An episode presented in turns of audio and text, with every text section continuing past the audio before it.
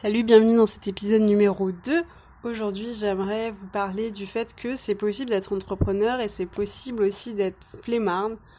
En fait, euh, peut-être que certains d'entre vous, après avoir écouté le podcast, ils se sont dit, euh, le premier d'ailleurs, ils se sont dit que c'était peut-être pas pour eux, qu'ils avaient peut-être pas beaucoup d'autodiscipline. Et ça, c'est vrai, hein, on, est, on est tous plus ou moins disciplinés d'une certaine manière.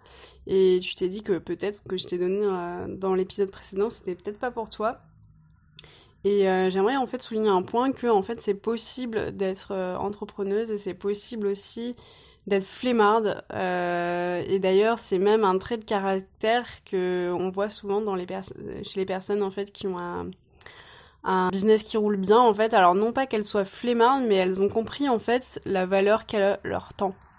En fait, pour beaucoup d'entre vous, enfin, ou alors en tout cas, moi, ça l'était comme ça au tout début, c'est que je comprenais pas. Euh, en fait, sous prétexte que je lançais un business qui me tenait à cœur, je voyais pas pourquoi je l'ai pas passé euh, bah, 10 heures de mes journées à faire ce que j'aime, etc. Et en fait, de se rendre compte que notre temps, c'est quelque chose en fait qu'on nous prend et c'est quelque chose qu'on pourra jamais nous rendre, que ça vaut tout l'argent du monde, et bien là, on devient un peu plus attentif et un peu plus conscient à comment faire pour organiser ses journées. Et en fait, c'est génial parce que soit on est flemmard de nature, soit on est en fait exigeant.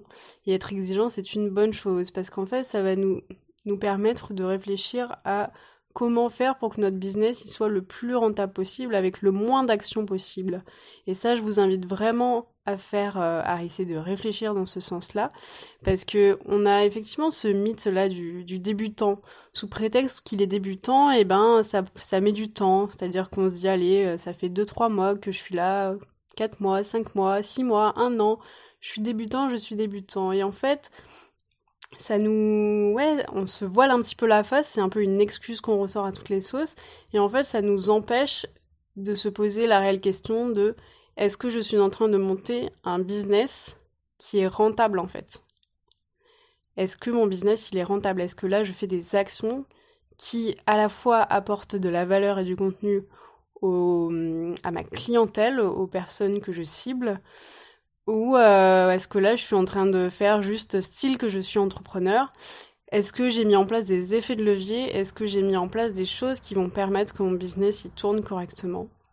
Et en fait, c'est hyper important de comprendre ça parce que trop souvent les personnes se lancent dans un business en disant c'est ma passion, j'ai envie de faire ça et en fait oublie complètement le côté stratégique. Alors je dis pas qu'il doit il doit être tout le temps là, je dis pas qu'il faut faire que de la stratégie et d'ailleurs la stratégie c'est quelque chose qui vous est propre, c'est quelque chose qui vous appartient donc il faut vraiment vous écouter de ce côté-là et pas essayer en fait d'appliquer exactement les mêmes choses que vous voyez un peu partout sur internet mais de vraiment en fait dans un premier temps essayer et voir ce qui vous convient.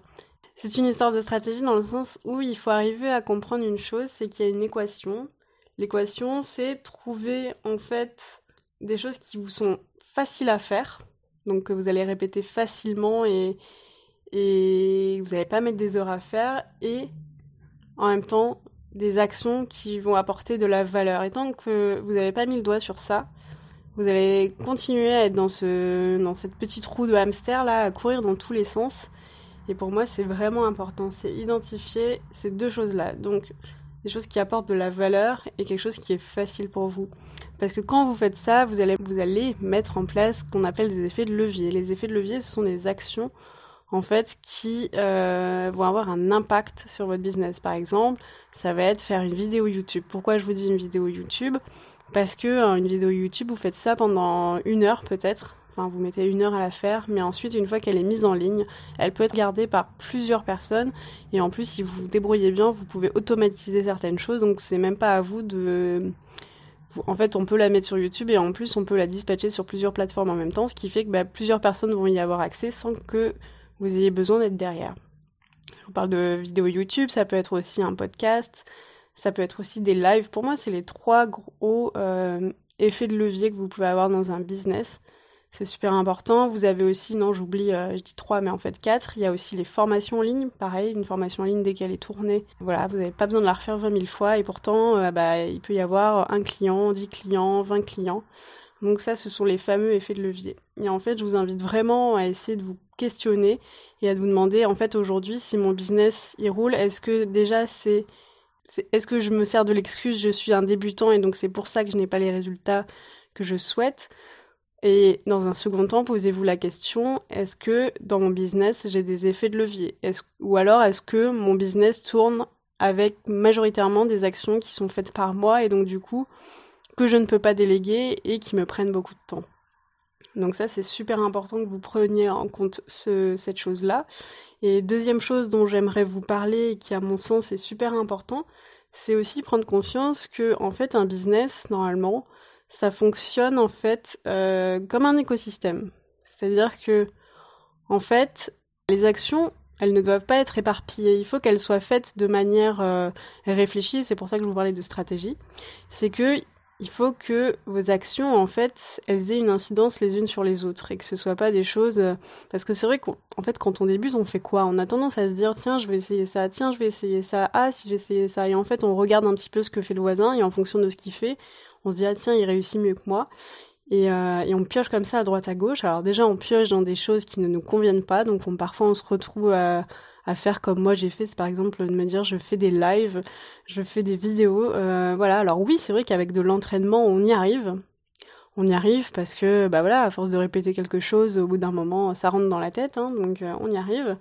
Mais c'est pas c'est pas le plus simple. Et en plus, si c'est quelque chose avec lequel on n'est pas familier, ben on est obligé de redevenir débutant, de réessayer de nouvelles choses. Donc en fait, on voit bien que là, en faisant comme ça, on s'éparpille et en fait, on a zéro stratégie. En revanche, si on commence à se dire que première étape, c'est euh, d'avoir un moyen de communiquer ses connaissances et que ce moyen-là va permettre d'attirer des clients et qu'ensuite ces clients-là, on va essayer de les fidéliser et ensuite de leur proposer un service. On voit bien qu'on a trois étapes distinctes que c'est un schéma logique, en fait, c'est un, cercle euh, vertueux et non pas plein d'actions séparées. Donc c'est vraiment ce que je voulais vous dire. Et en fait, en tant que personne donc flemmarde ou exigeante, et eh ben les personnes qui sont qui ont du succès aujourd'hui, elles ont très bien compris ça, les effets de levier et également une autre chose, il y a les actions actives et les actions passives. Alors qu'est-ce que j'entends par action active et passive? Eh bien, tout simplement, c'est les actions actives, c'est des choses qui vont faire avancer votre business. Donc, c'est par exemple euh, faire des partenariats, c'est euh, bah, comme je vous le disais tout à l'heure, donc faire des vidéos pour euh, vous rendre plus visible et attirer des personnes à vous, faire des podcasts, faire euh, faire un site, mais sans pour autant rentrer dans les détails et passer trois heures à savoir où tu vas placer ta petite bannière et à savoir exactement la couleur euh, du rose que tu veux utiliser. Et ça je, je parle pour moi hein, puisque du coup j'ai fait ces erreurs là une personne en fait elle va venir parce qu'elle va aimer ce que vous proposez le contenu qu'elle va que vous allez lui apporter et aussi votre énergie. Donc en fait pour moi ok un site internet c'est important mais il faut pas y passer trois ans non plus. Il faut avoir les infos basiques. Donc euh, en plus de ça, vous avez aussi bah, ce que je vous disais tout à l'heure, les lives, en fait tous ces genres de choses qui vont faire que vous allez vous rendre visible en, les actions euh, passives, ben justement, c'est euh, eh ben passer trois heures sur euh, son site internet euh, pour savoir exactement euh, où placer ma police, ou alors réfléchir trois ans sur ma police, ou essayer de faire le PDF parfait avec la présentation parfaite, le petit logo, le petit machin, le petit truc qui va bien. Alors c'est vrai que c'est c'est joli hein, et moi-même j'ai été tiraillée pendant longtemps avec ça en me disant mais moi j'adore ce qui est beau et en fait, je me rendais à l'évidence, c'est que parfois, je passais mais une journée entière à faire bah, une présentation, mais alors que ça, ça devait me prendre minimum, euh, minimum une heure. Et après, je passais à autre chose pour euh, proposer plus de, pour montrer davantage en fait de ce que, de mes connaissances et de ce que je savais faire. Donc euh, voilà, deux choses à, à, à retenir effet de levier, action active et passive.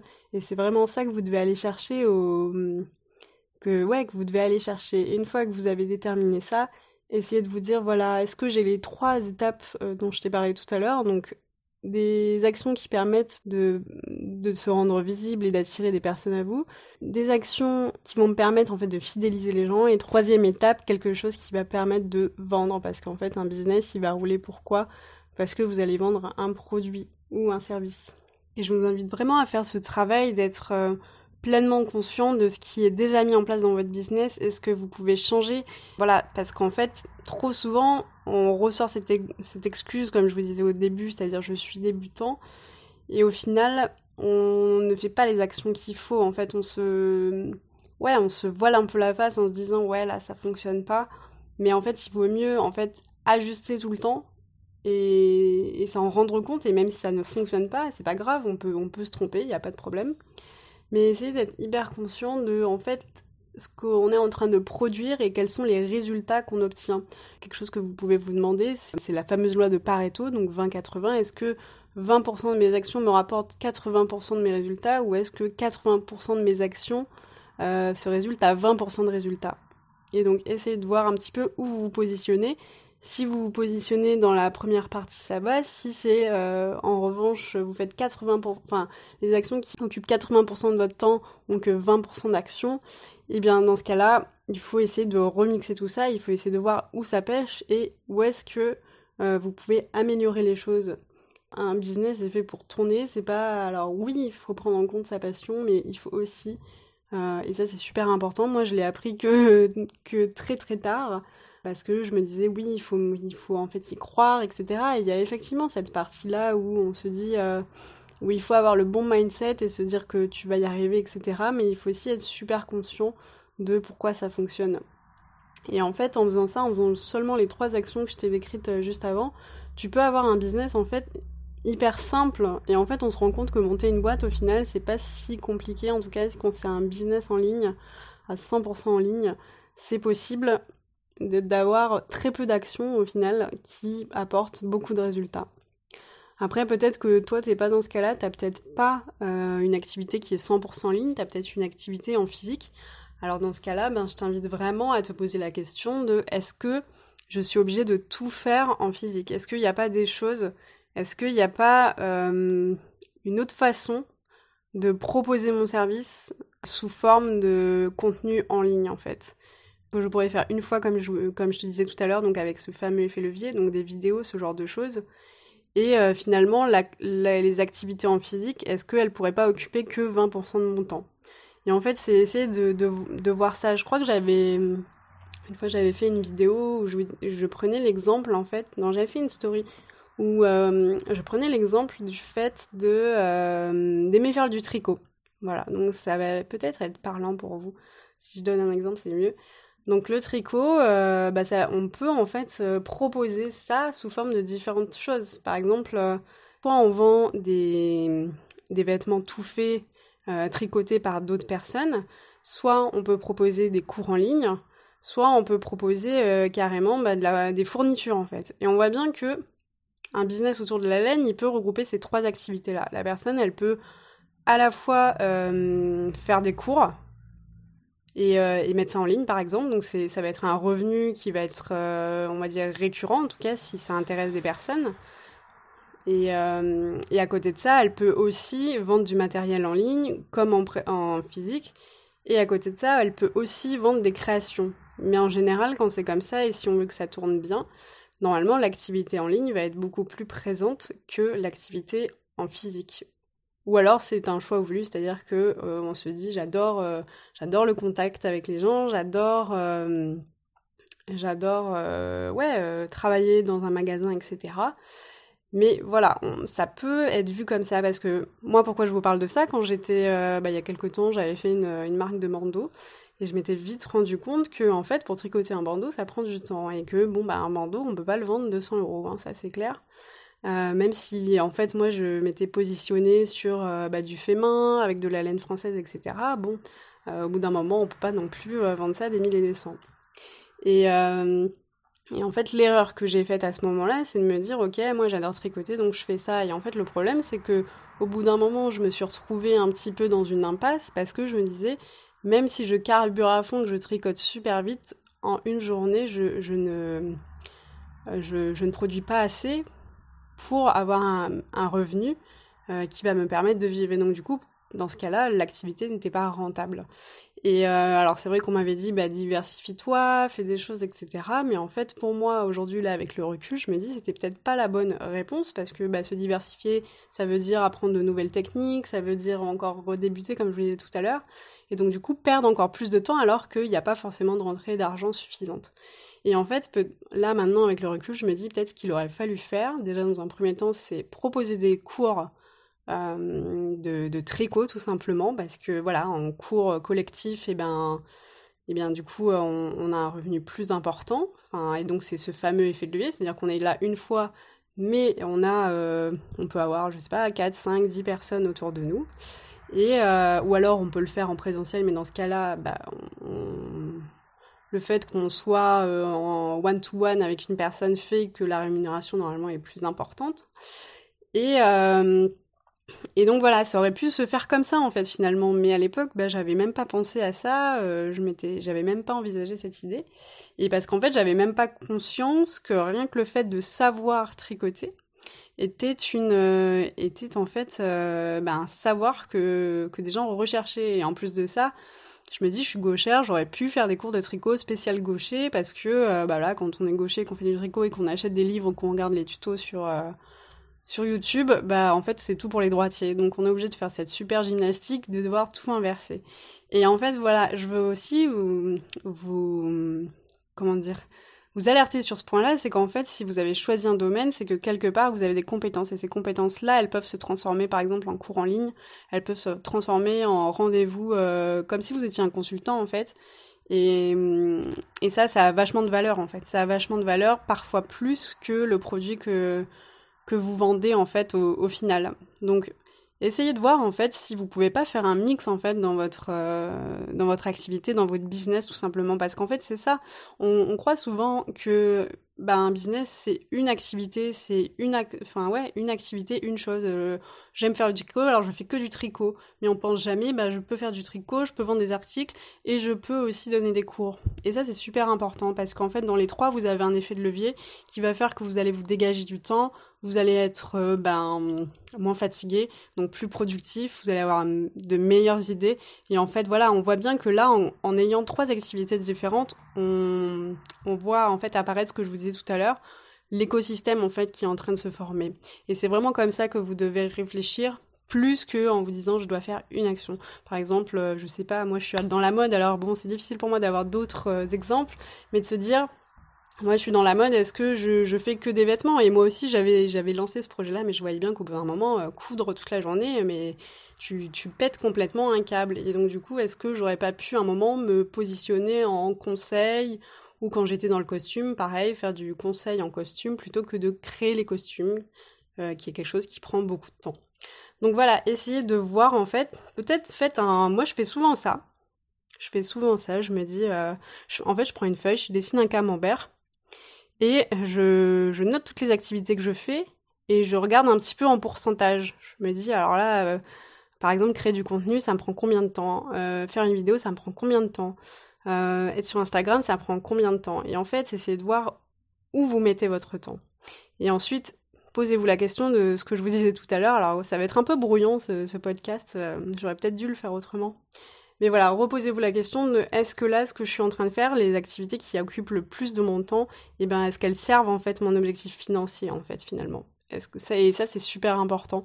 C'est super important parce que tant qu'on comprend pas ça, je crois qu'on reste dans cette peau de l'éternel débutant et, euh, on se dit bah mince en fait euh, ce que je fais ne fonctionne pas. Mais en fait c'est en fait il faut pas laisser les choses au hasard. C'est ça c'est ça en fait peut-être le défaut qu'on a quand on débute, c'est qu'on se dit ah tiens ça marche pas ah zut au pauvre de moi. Mais en fait, non, c'est, il faut être conscient de se dire qu'on peut agir en fait. On peut agir, se dire ah là je, là ça marche pas, là ça marche pas, clairement pas. Alors euh, parce que moi je vais vous dire un truc et c'est marrant parce que beaucoup de gens pensent l'inverse.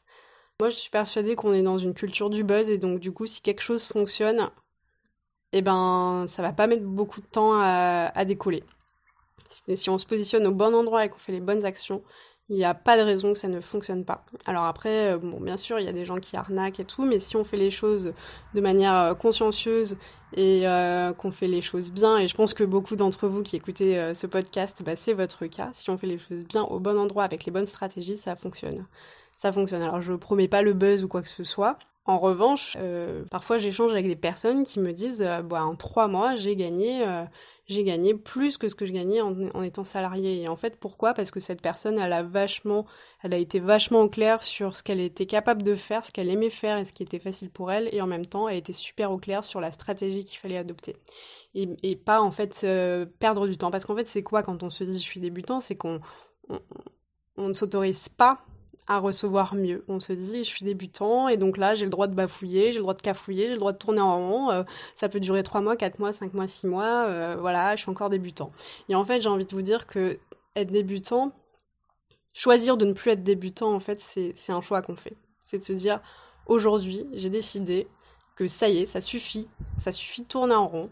Là, il faut que je reprends les choses en main parce que voilà, on est maître, on est maître de notre vie, on est maître de nos actions on peut avoir de l'impact sur ce qu'on est en train de faire. Donc voilà, aujourd'hui, paf, je mets sur pause. Qu'est-ce que je suis en train de faire? Qu'est-ce qui marche? Qu'est-ce qui ne marche pas? Et qu'est-ce que je peux faire pour améliorer ça? Euh, je crois qu'on arrive à la fin de ce podcast parce que là j'étais en train de me dire je vais redire la même chose. J'espère que ça vous aura hum, aidé. Et, euh, en fait, bah voilà, si vous voulez recevoir en fait le, récap bah, de tous les podcasts de la semaine, plus en fait, bah des conseils ou alors des, des contenus que, que je partage en fait sur d'autres plateformes, bah, n'hésitez pas en fait à vous inscrire euh, bah, grâce au lien qu'il y a dans la description. Et voilà, je vous souhaite une, une bonne journée et euh, à très bientôt pour un nouvel épisode. Salut